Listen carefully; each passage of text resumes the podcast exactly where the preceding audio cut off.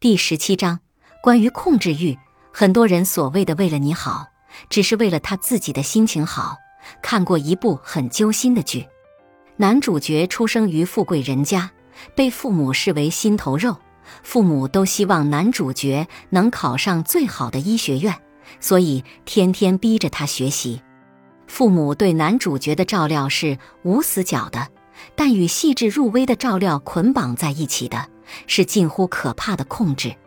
当男主角考试不是第一名时，母亲会以不许吃饭作为惩罚；当发现他藏在柜子里的飞机模型时，父亲会以耽误学习为由，当着他的面把飞机模型砸个稀巴烂；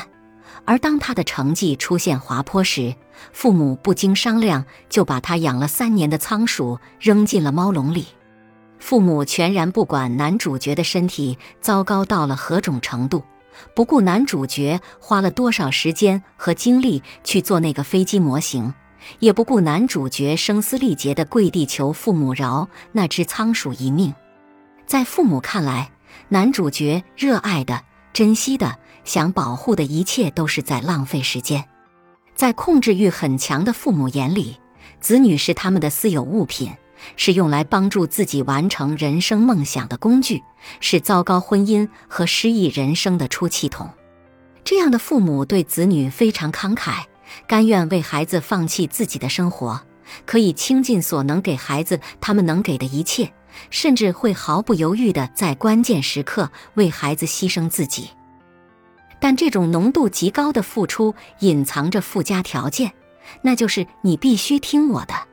在控制欲的操纵下，很多父母显得前后矛盾。小时候希望子女百依百顺、听话好管，长大了又嫌子女太过温良恭谦、不争不抢，还语重心长地说：“你这样在社会上吃不开。”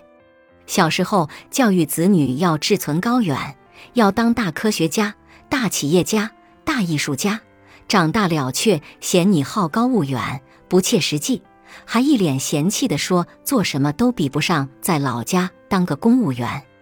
小时候把女孩当男孩养，学武术、学航模，逼着女儿选理科、读研、读博，说学无止境。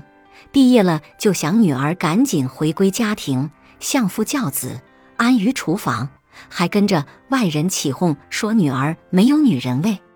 更诡异的是，父母都希望子女能够听话。却都听不进去子女说的话，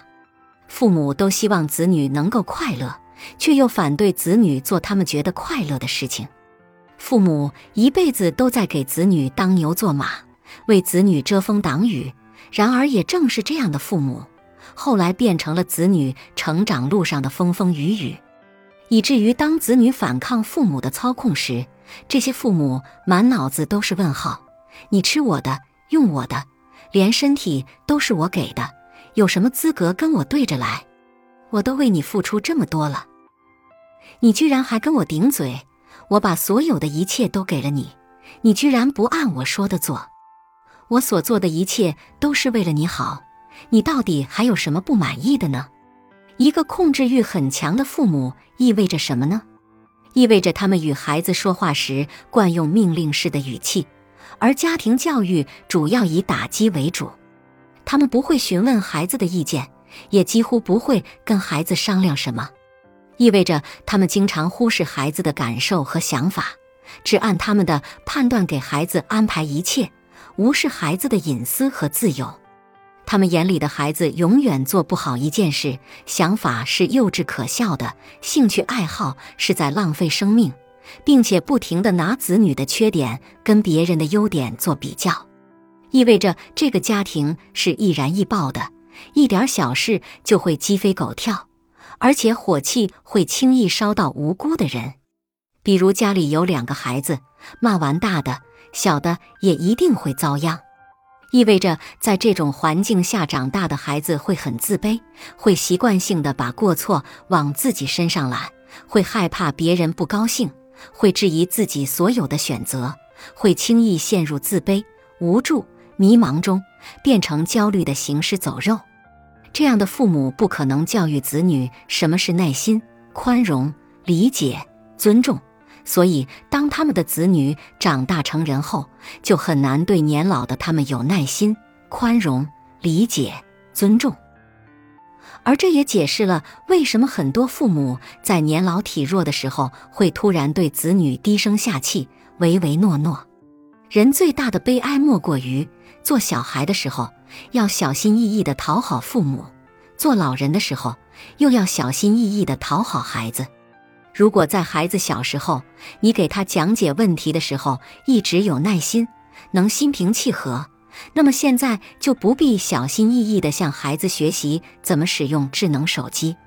如果在孩子小时候他丢了零花钱、弄坏了东西，你能不斤斤计较，能给予他安慰，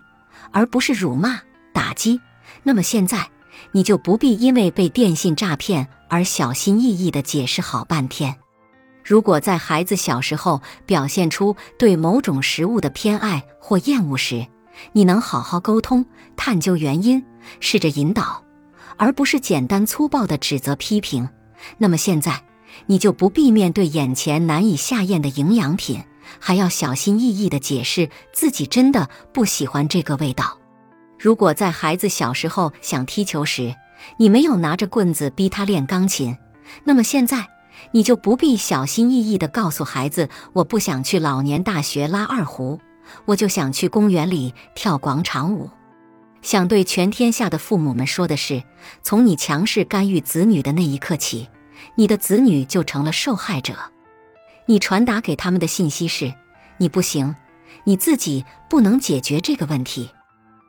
你需要我来替你处理。这种过度控制所造成的伤害，不只是发生在当下，它还会贯穿岁月，像一根针一样深扎在子女的心头。父母与子女之间并非战友的关系，而是一场有始有终的缘分。做父母的不能让孩子在童年时感到贫瘠，也不能让孩子在长大后觉得窒息。所以在孩子小的时候要给予充分的关爱，在孩子长大后要学会得体的退出，不要让本该温暖的亲情变成了附有一堆条件的冰冷交易。也不要让本该伟大的爱变成了道德层面的博弈。好的家庭关系是彼此独立，但在感情上互相支持；而糟糕的家庭关系是互相瞎掺和，但在情感上无法沟通。还记得那则公益广告吗？如果你换一下字与字之间的顺序，就会有两种截然不同的态度。什么都不能跟人家比，谁像你一样没有用啊！没有谁能像你一样啊！不用什么都跟人家比。